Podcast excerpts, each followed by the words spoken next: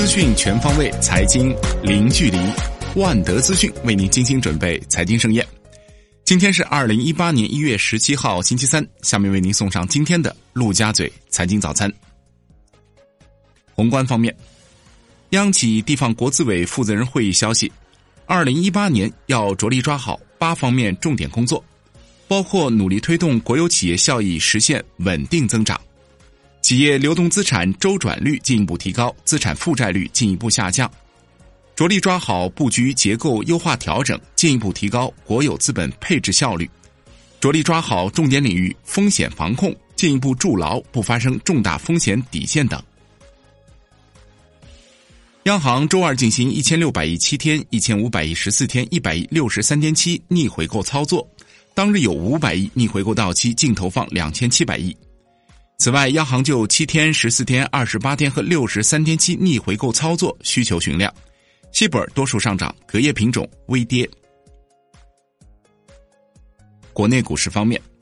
上证综指收涨百分之零点七七，报三千四百三十五点五九点，盘中两度翻绿，全天振幅较大。深证成指涨百分之零点七，报一万一千三百八十六点九一点，创业板颓势不改，跌百分之零点一七。两市成交五千三百五十三亿元，低于前一日的五千八百五十七亿。蓝筹股继续扮演龙头角色，地产股集体大涨。香港恒生指数收盘涨百分之一点八一，报三万一千九百零四点七五点，刷新纪录收盘高位。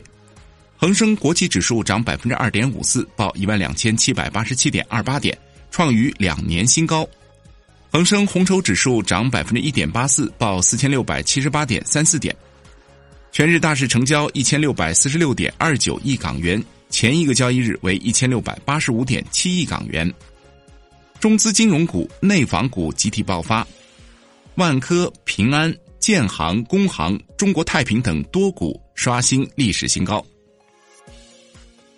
港交所行政总裁李小加表示。A 股衍生品可能二零一八年在香港挂牌交易，深港通和沪港通将至少存在二十年，争取六月底开始接纳三类企业上市，即尚未有收入的生物科技公司、同股不同权的新经济公司及海外公司来港做第二上市。腾讯财经消息，乐视网目前已经做好了复牌的准备工作。复牌公告发出的时间将在近期。第一财经消息，有乐视网内部人士称，乐视网或在两周内复牌。与此同时，乐视网更名新乐视也将同时期完成。深交所发布公告称，将密切关注涉及区块链概念的上市公司信息披露和二级市场交易情况。对于利用区块链概念进行炒作和误导投资者的违规行为。将及时采取纪律处分措施。中国结算称，中国证券市场上周新增投资者数二十六点六四万，前值为十七点八四万，环比增长百分之四十九点三三。贵州燃气公告，股票价格自二零一七年十二月十四日至今涨幅较大，一月十七日起停牌核查。泰和集团公告，股价异常波动。不存在应披露而未披露的重大事项，预计二零一七年度不会出现高比例现金分红、送红股以及转增的情况。金融方面，银监会发布衍生工具交易对手违约风险资产计量规则，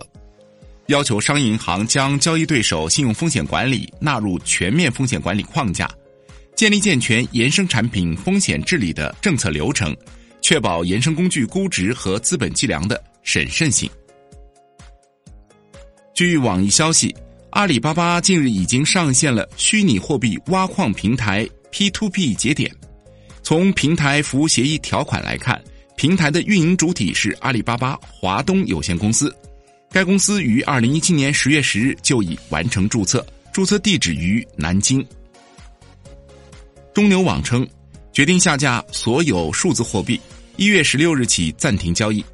要求广大客户于一月十七日晚二十四点前提走所有数字币和现金，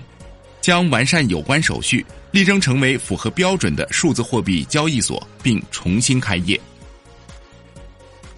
楼市方面，住建部称，对房地产调控的态度明确坚决，将严格落实各项调控政策措施，严厉打击各类违法违规行为，坚决遏制投机炒房，进一步落实地方主体责任，确保房地产市场稳定。国土部中国土地勘测规划院发布全国主要城市地价监测报告显示，二零一七年第四季度。全国主要监测城市地价总体水平为每平米四千零八十三元，商服住宅地价环比增幅为百分之一点一二和百分之二点四七，住宅地价仍处于较高位运行，商服地价增速温和上行。产业方面，财政部等四部委下发通知，自二零一八年一月一日起，在全国范围内统一停征排污费和海洋工程污水排污费。外汇方面，